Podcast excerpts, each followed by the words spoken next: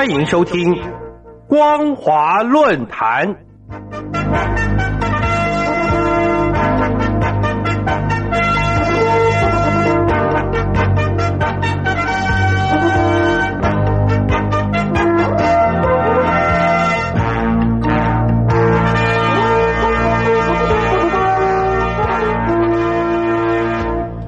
朋友您好，欢迎收听光华论坛，我是王琦。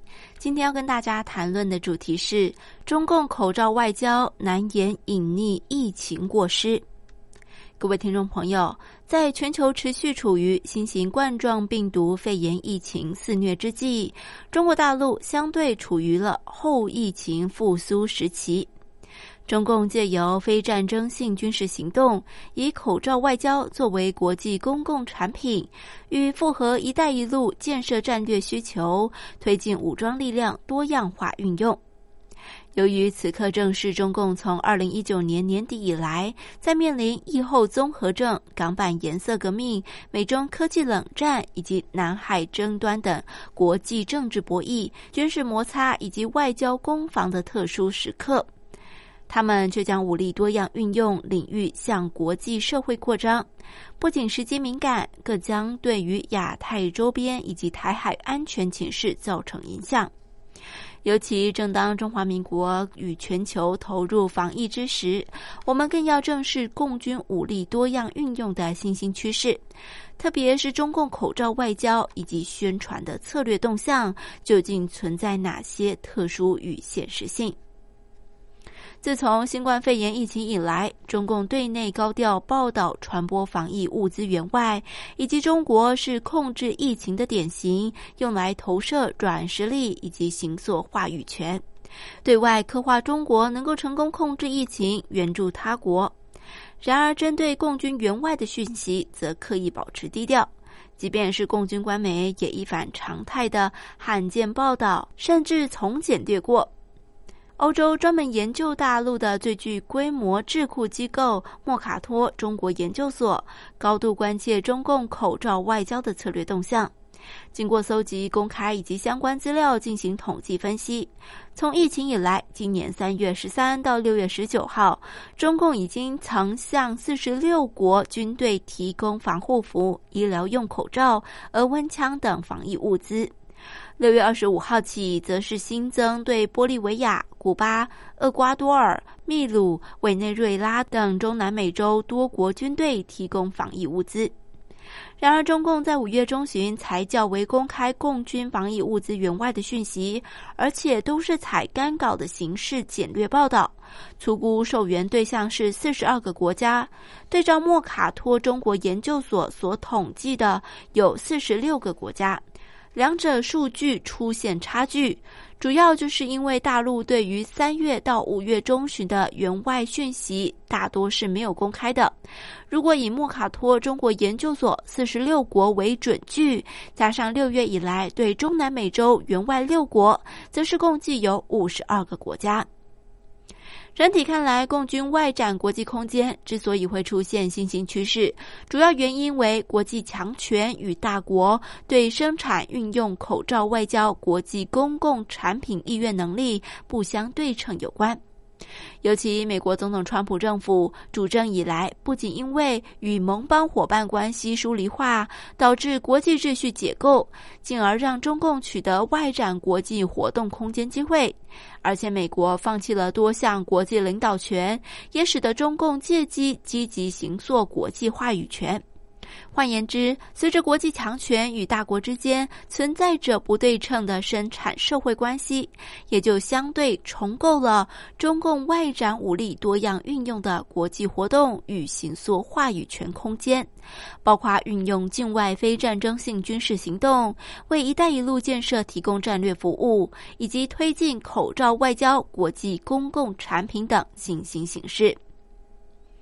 而由于中共的扩张动机大多是出于自利以及经济现实考量，导致经常被理解为是锐实力政治影响力渗透，甚至与国际公民社会互信、共同安全责任感的社会行构条件显得不足，从而局限中共的霸权崛起。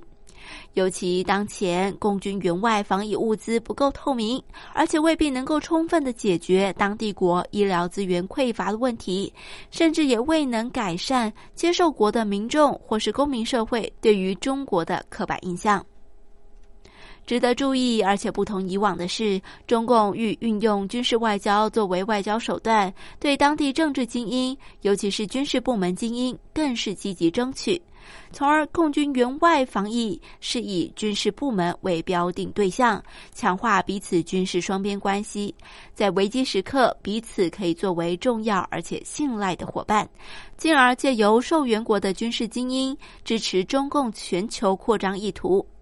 随着力争到二零三五年基本实现国防和军队现代化，到本世纪中叶把人民军队全面建成世界一流军队的政策宣示，以及中共建政一百年的二零四九年即将到来，设定在综合国力和国际影响力上成为全球领导者，共军将打赢战争，取代美国的战略目标。而今，虽然正值美中关系持续恶化，国际社会激发反中意识，却既给予了中共投资军事外交下定决心，又因为疫情让共军援外防疫处于最佳的机遇。然而，中共以“一带一路”建设经济策略作为攫取武力展示与扩张外交影响力杠杆的形式，却因此被学者们视为美中关系的根本性变迁。从而导致美中强权间的持续撞击，即使已经进入了后疫情时期，彼此对于全球霸权与影响力的隐形战争也不可能戛然而止。美国国务卿蓬佩奥在九月四号接受广播节目采访时就表示，当下的中国共产党及威权统治有深刻渴望在全球进行霸权统治。他还说，中共当今模式就像历史上那样，建立附庸国，让别的国家向北京这个中央王国朝贡。中共党国体制统治下的中国大陆，所谓第三部门、公民社会、社会团体或非政府组织，都需由党的干部领导或挂靠政府机关。党国主导优势既弱化公民社会参与国际活动空间与能力，实际上也反映出了中共党国体制长期凌驾公民社会的内在体制结构难题。因而，未来后疫情时期的大外宣，中共党国体制仍然将与公民社会对立，置身在宣传战前沿，针对反中国声浪，增强操作大陆民族情绪，以应对国际社会的反中意识。然而，就行塑话语权的方法与论述规范看来，中共霸权再扩张的难题，主要是来自于公民社会以及赖以扩张与多样化关系所行塑的文明场域显得较为欠缺。从而，中共如果要为党国利益持续增加国际政治宣传强度，不仅将会激化霸权间的摩擦冲撞，甚至没有放松党对公民社会控制，势必就会与国际社会背道而驰，使得软实力受挫。开观而言，中共扩张武力多样运用最关键的机制，仍然是在于如何建立国际公民社会互信与共同安全责任，但已经无法改变因为疫情首发地而受损的国际形象。各位听众朋友，感谢您收听今天的光华论坛。今天跟大家谈论的主题是中共口罩外交难言隐匿疫情过失。再次感谢您收听本节光华论坛，我们下次再会。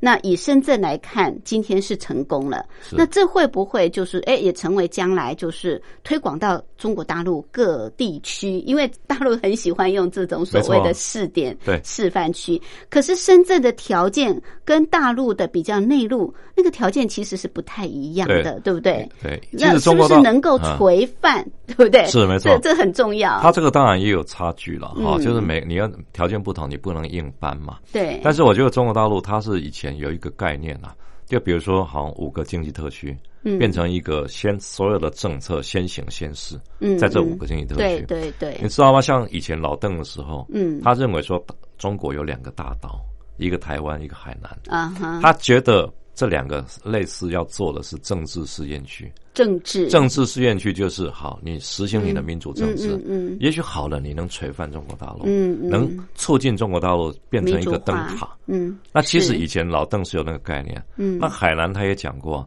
他说如果台湾做得好，海南让你们来统治也没关系。就是让台湾，他讲过这个话，在八零年代末期，他那时候就提到这个，就是因为海南跟台湾很像，是。那台湾你如果能把台湾岛治理好，你你老蒋小蒋能够把台湾治理好的话，这些人海南你可以试看看。其实我觉得大陆很多想法哈，他是不是说那么。呃，铁板钉钉一块。嗯，他会先用试验的方式，像深圳摸着石头过。没错啊。啊，你说五个特区为什么要成立五个特区？当然，这一个是广东那边的建议啊。以前习近平的爸爸嘛，嗯，习仲勋在广东，哎，那他他们建议的。那另外一个就是说，五个经济特区不代表每一个都会成功啊。嗯，比如说我们看厦门，一开始二十年其实是。不行，对，但是现在最近对对，最近这十年起来了很快。但是你看整个其他的海南经济特区，嗯，如果中央不是一直给他一些所谓自由贸易港、自由贸易岛的政策，嗯嗯，他也起不来。那海南现在部分起来了，比如说三亚，它发展旅游观光业，它以后岛嘛，国际观光岛，它以后成为这这个就是 tax free 的那种免税岛。然后另外就是类似像夏威夷那种度假岛，那概念已经都有。是，但是海南是比较麻烦，就是说，因为它的产业类型比较不同。嗯，一个是很传统的农业，是一个是服务业、观光业。那这两种其实并存嘛。嗯，但是要看它怎么发展。但是我们看那个汕头啊，跟珠海，对它的发展就没有深圳快。嗯哼，对，所以其实深圳是先天后天的优势。都比其他特区要要强，要强。所以另外就是说，好，现在深圳这边如果发展的好，它其实能不能复制到其他全国各地？嗯，有啊。因为你看，像深圳特区，大概十年前，那时候就是第一个把自由贸易区的概念复制到上海啊。那上海现在也有自贸区了嘛？嗯嗯。那为什么它这个自贸区为什么从深圳开始？因为你香港海外很多从香港这个入入境到罗湖。那进去以后，他香港、深圳那边要盐田港要设很多免税的仓储区嘛？嗯，那你有的东西要放在这个关卡，是要瞌税免税或者怎么做？嗯，这个其实在深圳都已经试试验，等于就是填补中国大陆过去资本主义空白的那一块。嗯哼，而他们用这种方式，那一个一个推广。包括像人民币哈自由兑换，也是从深圳特区这边开始推广，是，然后再推广到厦门特区。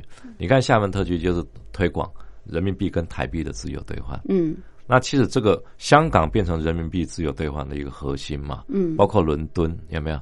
那香港这个做法其实跟深圳是一起在实验的。啊哈，所以这个这一块我们可以看得出来，深圳尤其在这一次习近平这个新南巡哈。嗯。其实它很明显的就是针对深圳，特别是利用粤港澳大湾区对深圳的核心的作用来加大。是，而且我我们看到他这次很特别的一点，就是说习近平一直强调一个，就是创新科技的能力。嗯，因为其实没有创新、没有科技能力，你要面对美国的包围，你还是做不到了。没错，所以这一点他一直在强调。嗯，所以我觉得深圳以后它还是一直会往上啊。还有另外啊，深圳。它整个那个 GDP 啊，啊，最新的数据是三万六千美元，是啊，比嗯不只是三万而已，超过三万美元，很高啊，一千多万人口也不容易。是是是，好。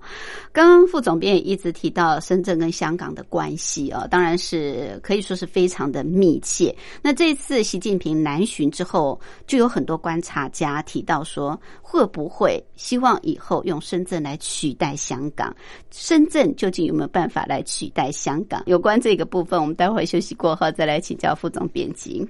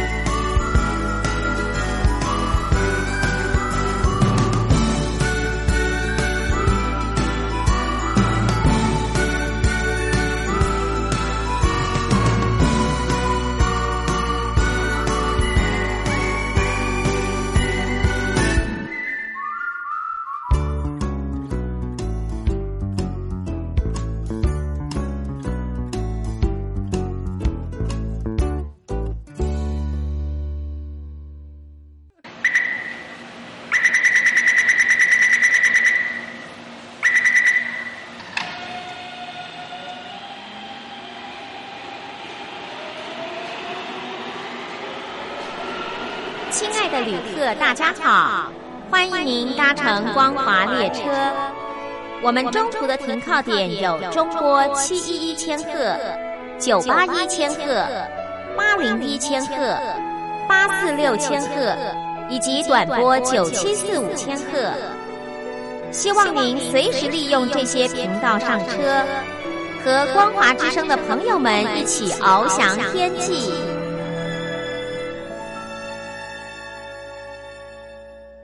我是吴云，我们今天节目的贵宾是中国时报副总编辑白德华副总编，特别针对大陆国家主席也是中共的总书记习近平呢，在十月中旬再次的南巡，主要是去参加深圳经济特区建立四十周年的庆祝大会。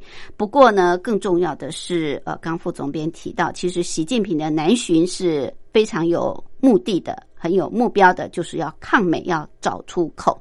那要找出口，就是以深圳来作为一个垂范，赋予深圳有相当高的历史使命。习近平呃在大会当中哦，他还特别提到，他说大陆中央将赋予深圳更多的改革自主权，一揽子推出二十七条改革措施跟四十条首批授权事项。他也强调，他说深圳要建设好中国特色社会主义先行示范区。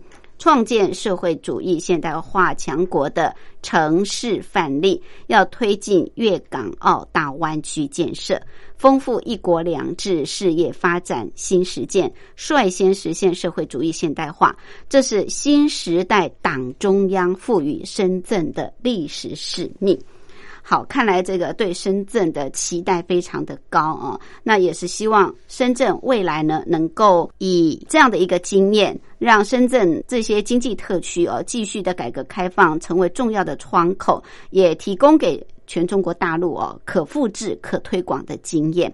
当然，习近平的谈话里面啊。虽然是要以深圳作为一个突破口，不过刚刚副总编也特别强调，当然这是因为外在环境啊，逼得中国大陆不得不自力更生、创新改革啊，尤其是在科技发展的这一块，看到华为这一年来被打得这么的惨，那突然意识到、警觉到，真的是只能够靠自己。在这次呃，习近平南巡的时候，对深圳的谈话里面特别提到这个粤港澳大湾区。是，这过去我们也谈过啊。那粤港澳其实它是一个大湾区嘛。对。可是大家就提到说，那最近这个香港因为反送中，没错，再加上又疫情的关系，又觉得林郑好像这个治理的不是很好啊。那会不会希望用深圳来取代香港呢？有没有可能被取代？这个最近啊，这。一年来，哈，这个话题是一直不断的在被提提到，尤其在香港、深大陆这一块，哈，是。大陆是比较隐晦了，但是香港那边呢，很多媒体啦、一些学界的哈，嗯，都一直在提。那是觉得说到底有没有可能？当然，我觉得林郑林郑月娥哈，他基本上大家不太敢去说啊，深圳取代香港，乐观其成。我觉得这个是作为一个港府特首，应该不至于这样这么说了。是，也许媒体这么报，但是我觉得主要就是说，因为他他说不介意，他不介意，但是问题是中国大陆，我觉得他们不会这样做。嗯，因为各有各的不同的一个。就是深圳没有这个条件吗？呃，不是条件的问题，我觉得是各自各有不同的侧重点啊，发展的侧重点啊。比如说当初他成这个一个成立一个所谓粤港澳这个这个大湾区哈，对，它就是一个城市集中，比如九个城市加港澳嘛。嗯，那这个城市我就就就类似像旧金湾旧金山湾区嘛，东京湾区一样的概念。嗯，几个城市一个加起来加总。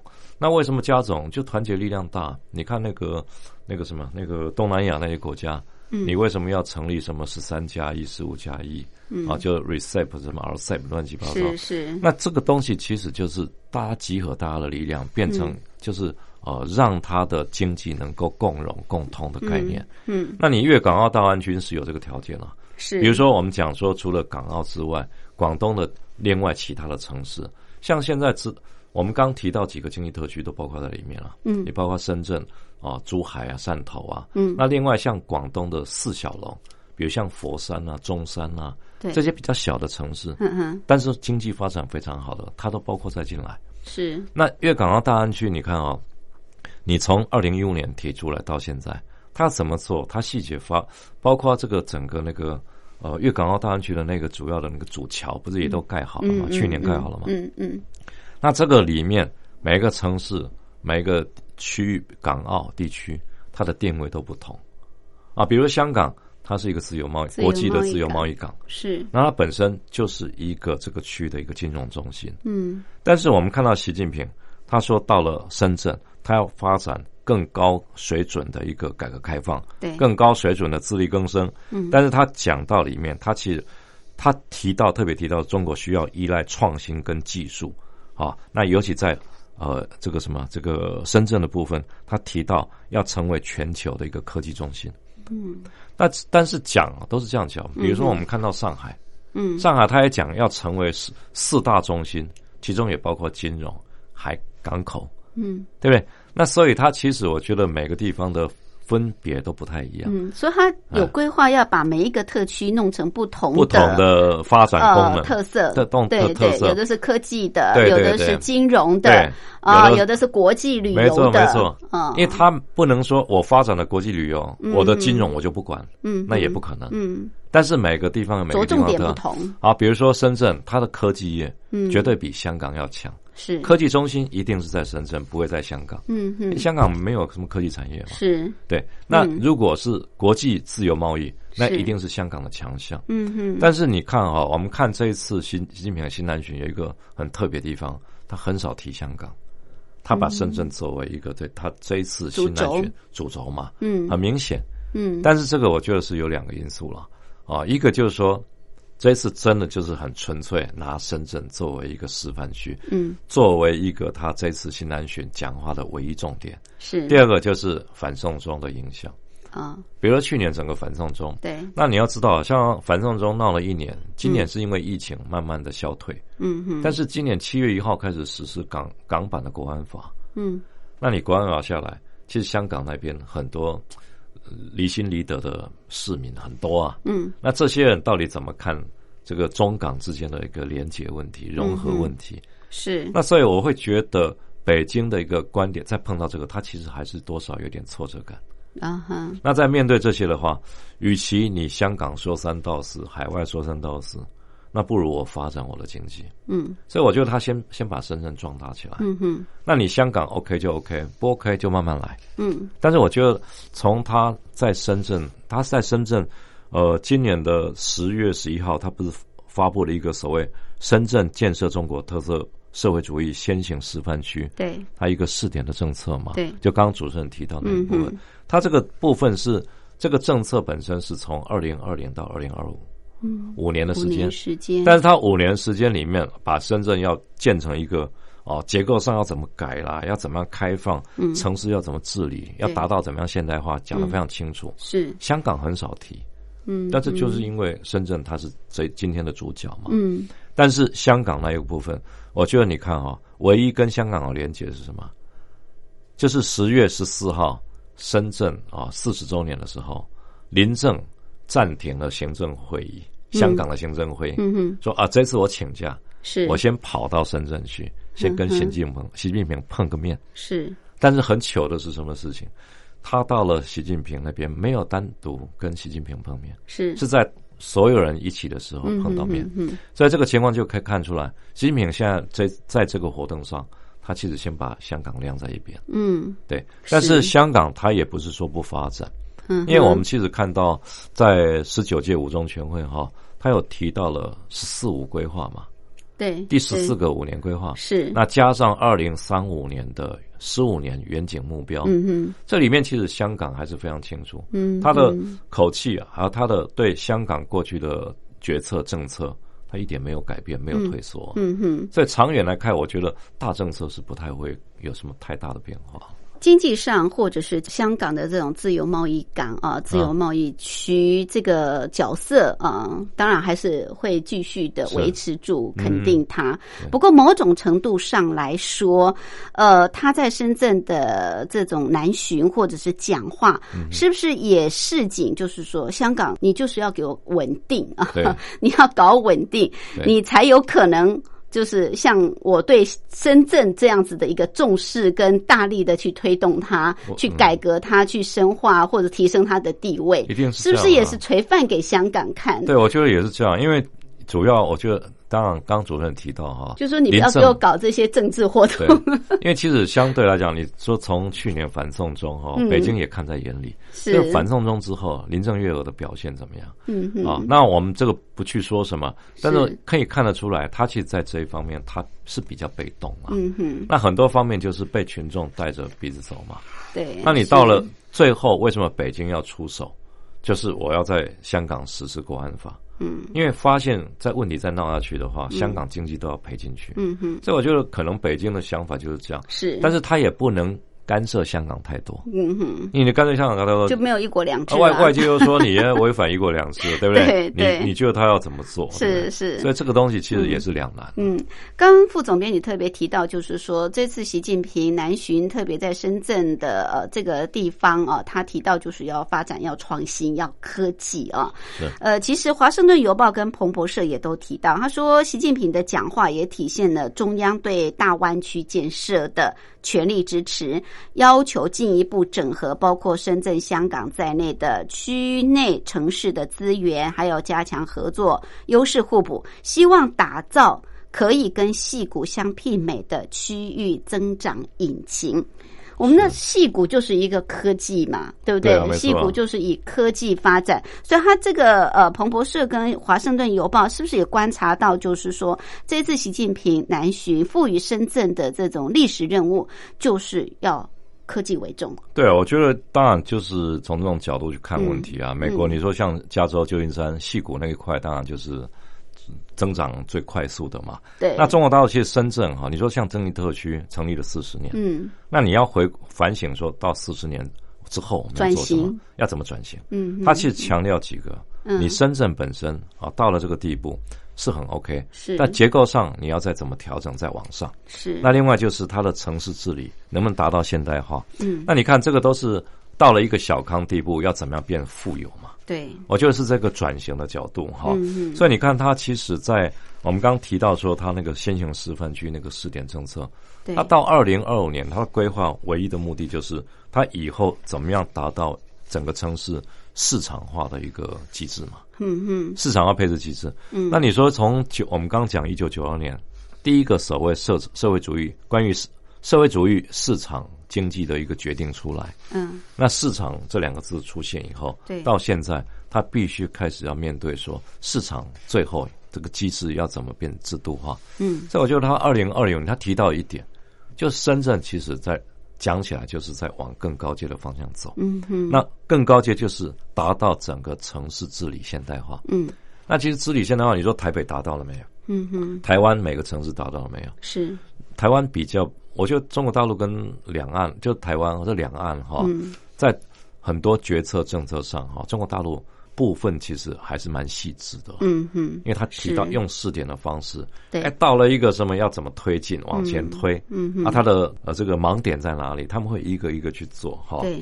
那反而如果深圳到了二零二五年能达到这种地步，嗯，那你香港的决策呢？嗯嗯，香港本身。会不会被逼过去？是，所以这个很多人会去讲啊，讲说，哎，人家一直在进步，那你原地不动，甚至倒退，嗯，你两边差距其实。就会缩小。对对，我觉得主要就在这里。嗯，说不定到时候真的深圳就取代香港了。是啊，也不是不可能啊。是。好，有关于这种深圳、香港或整个中国大陆未来的发展规划到底是如何？最近中共召开的五中全会啊，在十月二十六号到二十九号召开的，就是要审议“十四五”规划跟二零三五年的这个远景目标。呃，我想在这个呃“十四五”规划跟远景目标当中哦，就讲得更清楚了。那对于中国大陆未来的发展啊，将会进行什么样的变革？有关这个部分，我们下一次啊再来请教副总编辑，好好的让我们了解一下未来中国大陆一个规划的发展方向。好，我们今天非常感谢中国时报副总编辑白德华针对习近平南巡的讲话，跟我们做这么深入的分析，谢谢，谢谢。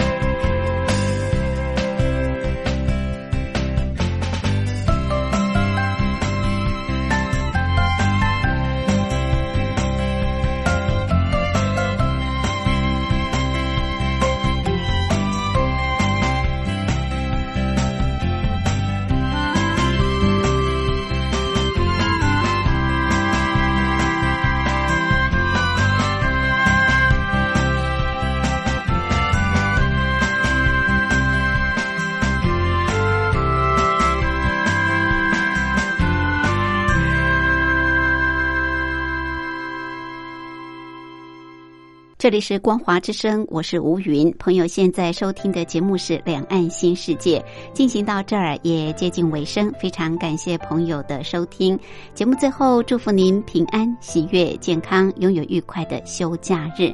我们明天同一时间、同一频道空中再会，拜拜。